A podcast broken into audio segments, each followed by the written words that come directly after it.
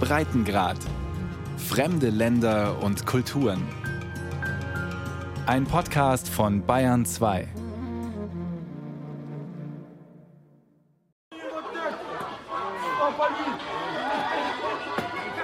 Laurent Petit hat seine Zuschauer aufgefordert, ihn mit Bällen zu bewerfen und mit Papiergirlanden zu peitschen. Für die begangenen Sünden. Das ist das Ende seines Klamauk-Spektakels, das ehemalige französische Kolonialreich auf der Couch. Auf der Couch des Psychotherapeuten.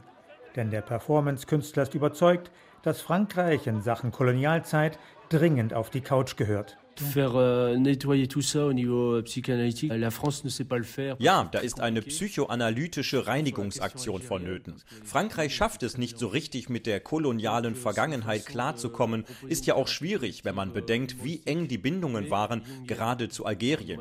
Wir entdecken daher hier zusammen mit den Zuschauern in einer Art humoristischer Kollektivtherapie die französische Kolonialgeschichte und die Gründe, warum alles so gekommen ist.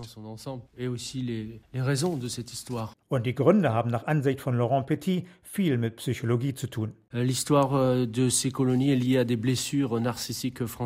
Die Geschichte der Kolonialisierung hängt stark mit unserem Narzissmus zusammen. Immer wenn unsere Selbstliebe starke Blessuren erlitten hat, immer dann haben wir geglaubt, uns mit der Eroberung von fremden Territorien trösten zu müssen. Grausame Kriege hätten wir vermeiden können, wenn wir nicht solche Probleme mit unserem Nationalego gehabt hätten.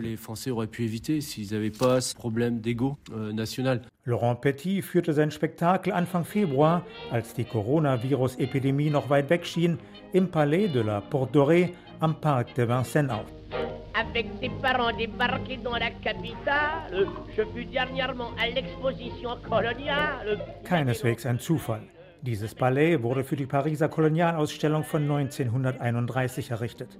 Eine umfassende Völkerschau, die vor allem die vermeintlichen zivilisatorischen Segnungen zeigen sollte, die Frankreich seinen Kolonien zuteilwerden ließ. Ah, que c'est beau, l'exposition! Quelle émotion! Quelle sensation! Ah, c'est beau, l'exposition! Oh, wie schön ist diese Ausstellung, besingt Perchicot einen Familienausflug auf das riesige Gelände, in der eine Parkeisenbahn zwischen den Pavillons verkehrte. Ein gewaltiger Erfolg. Es wurden über 30 Millionen Besucher gezählt. Eine von den Kommunisten organisierte Gegenausstellung über die Kolonialverbrechen wollten gerade mal 10.000 Menschen sehen.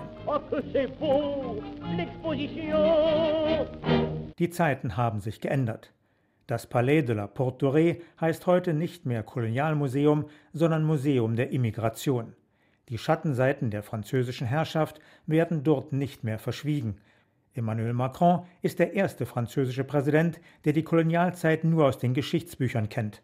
In einer Klarheit wie kein Präsident vor ihm bekennt er sich zur Schuld seines Landes. Die Kolonialisierung gehört zur französischen Geschichte. Sie war ein Verbrechen, ein Verbrechen gegen die Menschlichkeit, eine wahre Barbarei. Und wir müssen uns dieser Vergangenheit stellen und uns bei denen entschuldigen, denen wir das angetan haben. Ende letzten Jahres bezeichnete er den Kolonialismus als schweren Fehler, als Vergehen der Französischen Republik. D'un colonialisme qui a été et qui fut une erreur profonde, une faute de la République. Noch eine symbolträchtige Geste von Emmanuel Macron. Er besuchte Josette Audin, die Witwe des Mathematikers Maurice Audin, und bat sie um Entschuldigung. Der Kämpfer für die algerische Unabhängigkeit war 1957 von französischen Fallschirmjägern zu Tode gefoltert worden. Zum ersten Mal sprach ein französischer Präsident vom System der Folter, das zur Niederschlagung der algerischen Rebellion praktiziert worden sei. Und noch ein heißes Eisen packte Macron an. Als Vorreiter in Europa versprach er 2017 die Rückgabe geraubter Kunstwerke an die Herkunftsländer. Das afrikanische Kulturerbe, teilt er über Twitter mit, dürfe nicht länger Gefangener europäischer Museen sein. Er setzte sich damit über das entmündigende Argument vieler Museen hinweg, die Kunstwerke seien in ihren afrikanischen Heimatländern nicht sicher. Zwei von Macron beauftragte Experten haben inzwischen genaue Kriterien erarbeitet, welche Kunstwerke als unrechtmäßig erworben anzusehen und damit auf Bitte der Herkunftsländer restituiert werden müssen. Für seine klaren Worte bekommt Macron Beifall von vielen Intellektuellen. Auch von Alain Antil vom Institut für internationale Beziehungen. Die Haltung zur kolonialen Vergangenheit hat sich wirklich geändert. Macron hat sehr starke Worte zu den Verbrechen gefunden. Das stößt einem Teil der französischen Bevölkerung sauer auf. Aber meiner Meinung nach ist das eine extreme Minderheit. Ich glaube, die französische Gesellschaft und selbst die Eliten sind dabei, die Schuldbekenntnisse zu verdauen. François Gaume, langjähriger Chefredakteur von Zeitschriften zu den französisch-afrikanischen Beziehungen, kommt zur gleichen Beobachtung. In der Tat, früher hat sich die französische Öffentlichkeit sehr viel mit der Frage der Kolonien beschäftigt. Zu Zeiten de Gaulles, auch noch zu Zeiten von Mitterrand. Aber jetzt ist das alles sehr in den Hintergrund gerückt. Angesichts von Gelbwestenprotesten, dem Aufruhr um die Rentenreform, erscheinen diese Fragen heute sowas von nebensächlich. François Soudin, der Chefredakteur der in Paris erscheinenden panafrikanischen Zeitschrift Jeune Afrique, wendet aber ein, dass sich die Franzosen ihren Verbrechen in der Kolonialzeit immer noch nicht mit aller Schonungslosigkeit stellen würden. Wir bringen unseren Kindern in der Schule nicht bei, dass die Kolonialarmee 1947 Zehntausende Madagassen getötet hat, dass sie die Rebellionen in Kamerun in den 50er Jahren im Blut erstickt hat oder dass den Arbeitern auf den Kautschukplantagen in Zentralafrika die Hände abgehackt wurden, wenn sie nicht schnell genug arbeiteten. Und die systematische Folterpraxis im Algerienkrieg ist trotz allem immer noch weitgehend ein Tabuthema. Und auch das Massaker von 1944 an den Senegalschützen, die zuvor für Frankreich in den Zweiten Weltkrieg gezogen waren, sei noch nicht im öffentlichen Bewusstsein angekommen. Dutzende, vielleicht sogar Hunderte der Tirailleurs Senegalais wurden niedergeschossen, weil sie in ihrem Lager bei Dakar gegen die Kürzung des versprochenen Solls rebellierten.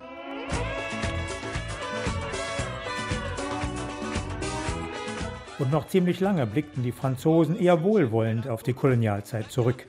Einen musikalischen Beleg dafür liefert Michel Sardou, einer der beliebtesten französischen Chansonniers, mit seinem Hit über die süßen Verlockungen des Koloniallebens.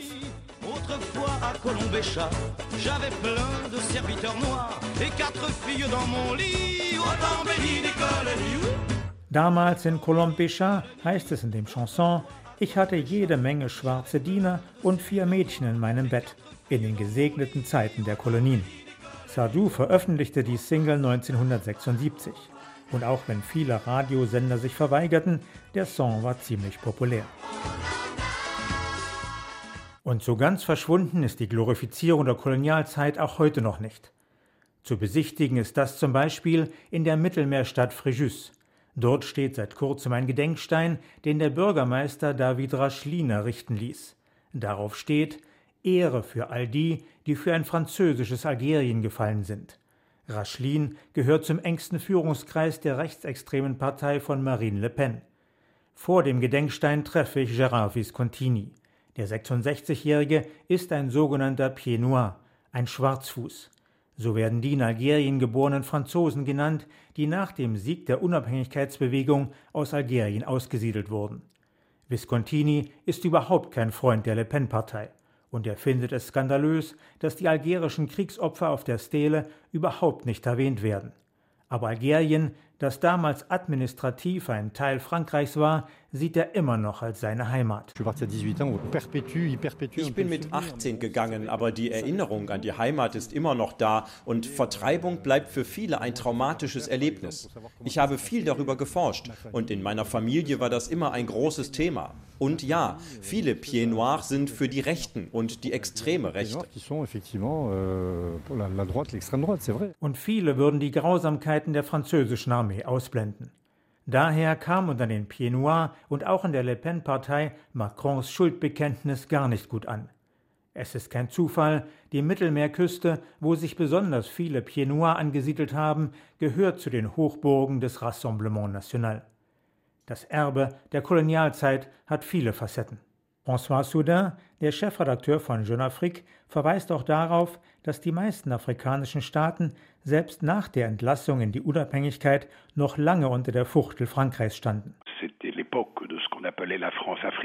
Das war jene Zeit, die man als France-Afrique bezeichnet. Die Beziehungen waren weiter extrem eng. Kein Wunder, hatten doch die Franzosen in den meisten Kolonien das neue Regierungspersonal selbst ausgewählt.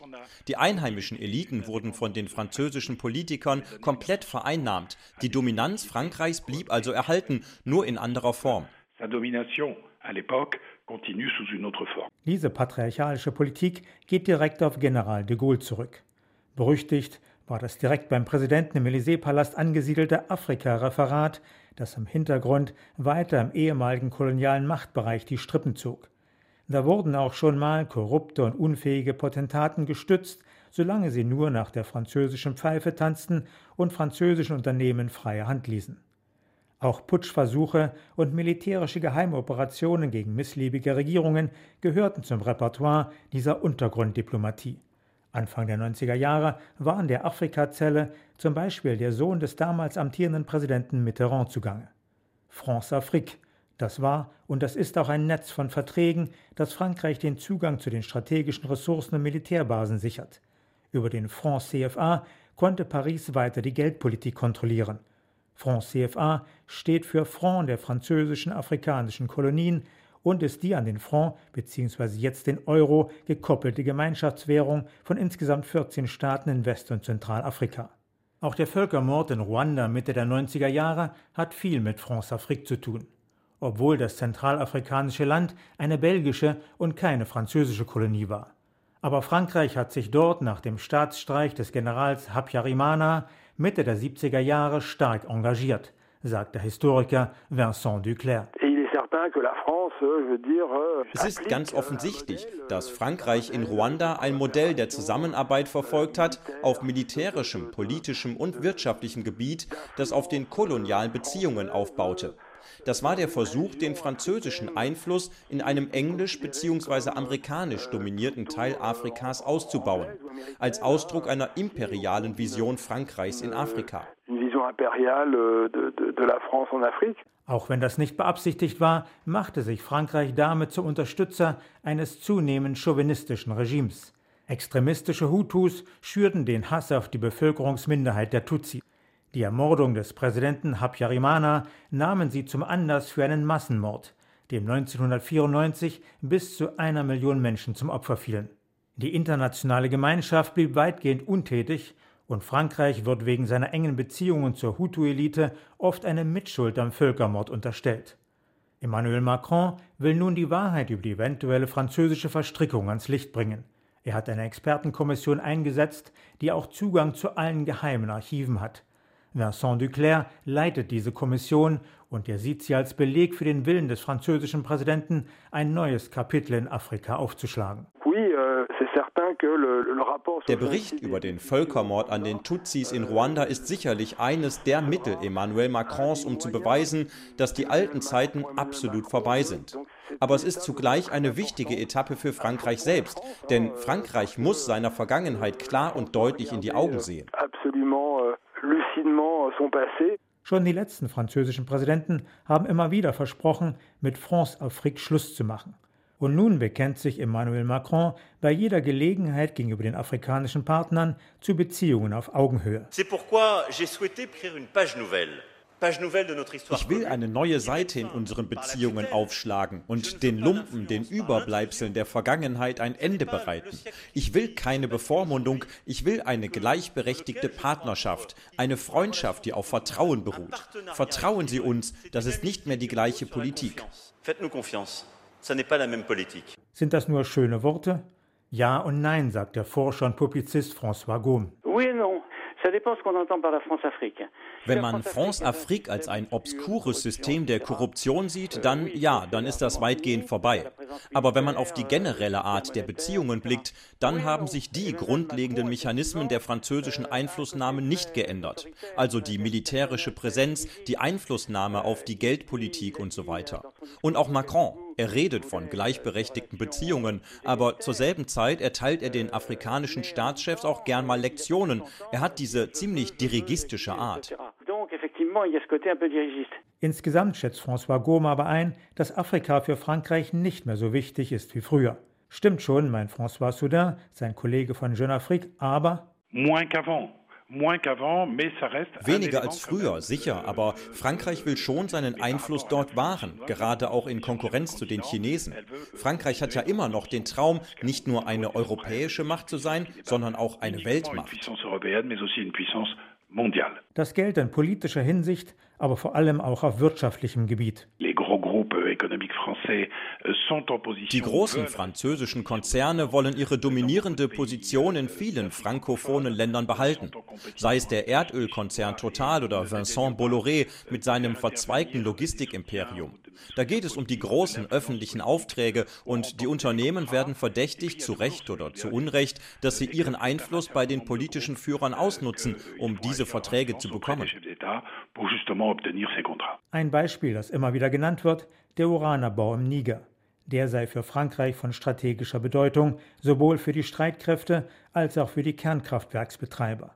Stoff für viele Verschwörungstheorien. Das sieht man besonders im Sahel. Da gibt es fast so etwas wie einen Bruch der öffentlichen Meinung mit Frankreich, besonders krass unter der Jugend, den Studenten, die Frankreich gegenüber extrem kritisch eingestellt sind. Die sind überzeugt, dass die französische Militärmission in Mali eine neokoloniale Aktion sei. Der Kampf gegen die islamistischen Dschihadisten sei nur ein Vorwand, um die wirtschaftlichen Interessen durch die militärische Präsenz zu wahren. Die Verquickung mit den lokalen Eliten, so der Afrika-Experte Alain Antil, ist ein weiterer Grund für die Ablehnung, die Frankreich aus der Bevölkerung seiner ehemaligen Kolonien entgegenschlägt. Die Menschen sind mit den korrupten Eliten, die sie regieren, extrem unzufrieden. Und sie glauben, dass diese Eliten ihre Macht Frankreich verdanken, was zuweilen ja auch stimmt. Letztendlich machen die Menschen so Frankreich für all die Missstände in ihren Ländern verantwortlich. Dem widerspricht Macron energisch. Je sais, on est parfois la cible toute désignée, c'est plus simple. Quand c'est difficile, on dit c'est la France. N'a plus rien à voir avec ça. Ich weiß, wir sind manchmal der ideale Sündenbock. Das ist ja auch einfach. Wenn etwas schlecht läuft, dann ist Frankreich schuld, aber wir haben damit nichts mehr zu tun. Regelrecht zornig reagiert der französische Präsident, wenn selbst von Regierungsmitgliedern in den Sahelstaaten die Antiterrormission als neokoloniale Aktion dargestellt wird.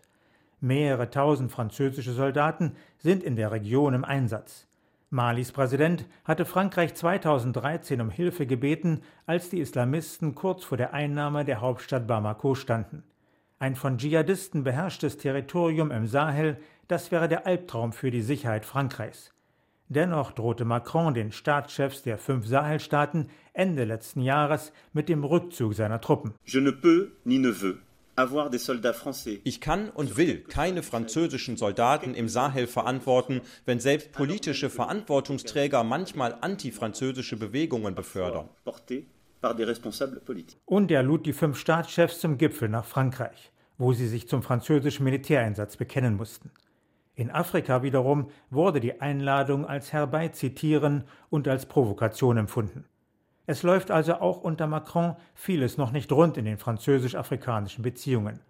Auch wenn der Präsident immer wieder betont, wie einzigartig und fruchtbar die gemeinsame Geschichte sei. Cette histoire, elle est faite diese Geschichte hat ihre dunklen Seiten, sicher. Aber diese Geschichte besteht auch aus einem dichten Gewebe von menschlichen Kontakten, einer Verbindung, einer Kreuzung der Kulturen, der Vorstellungswelten und der Sprache, wie es weltweit einzigartig ist.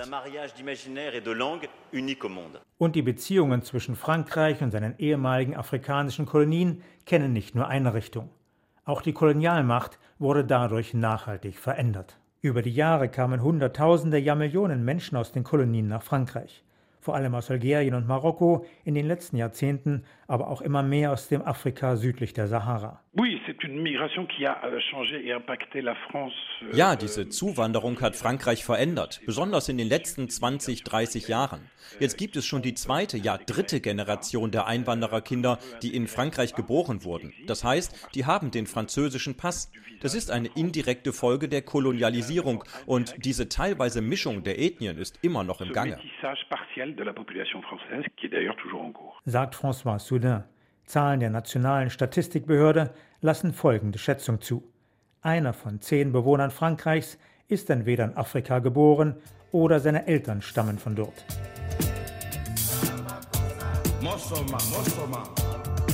Soul Makossa, der Welthit von Manu Dibango. Kurz nach dem Zweiten Weltkrieg war der spätere Saxophonist und Komponist aus dem Kamerun nach Frankreich gekommen. In einem Interview mit Radio France International blickte der unlängst im Alter von 86 Jahren an Covid-19 verstorbene Star des Afro-Jazz auf seine ersten Jahre in Frankreich zurück. Ben oui, on était français, puisque je suis arrivé ici comme citoyen. Wir waren ja damals Franzosen. Als Bürger der Französischen Union wurden wir gar nicht als Einwanderer betrachtet. Ehrlich, ich hatte nie irgendwelche Probleme damals. Es gab noch nicht diese Ablehnung der Afrikaner. Im Gegenteil, die Franzosen waren neugierig.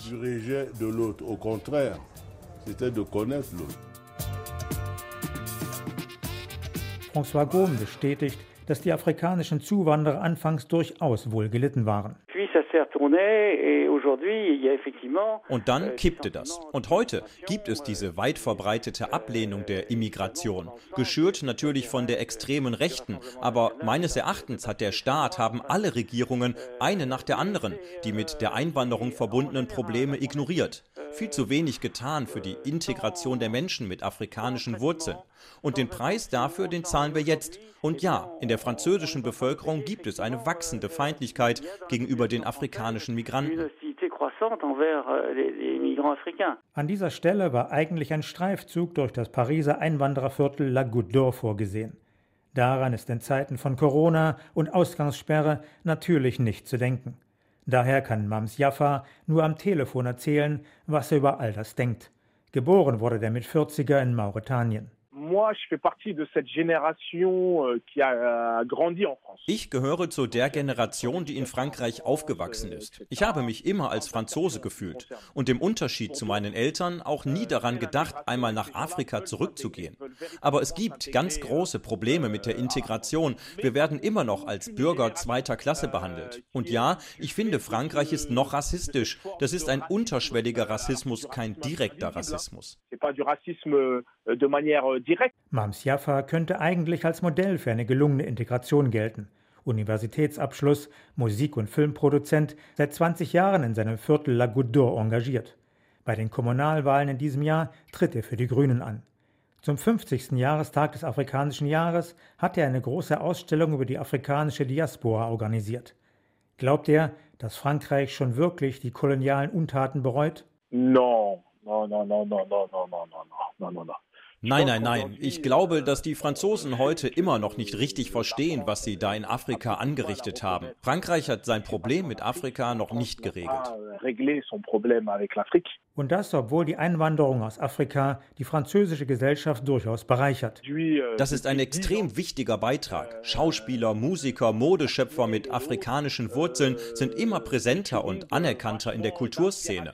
Viele lassen sich von afrikanischen Künstlern inspirieren. Ich würde sagen, ja, heute lebt Frankreich eine wirkliche Interkulturalität mit Afrika interculturalité africaine. Leider funktioniert das Miteinander nur im kulturellen Bereich so richtig. Insgesamt gesehen sind auch 60 Jahre nach dem afrikanischen Jahr der Unabhängigkeit noch viele Wunden offen.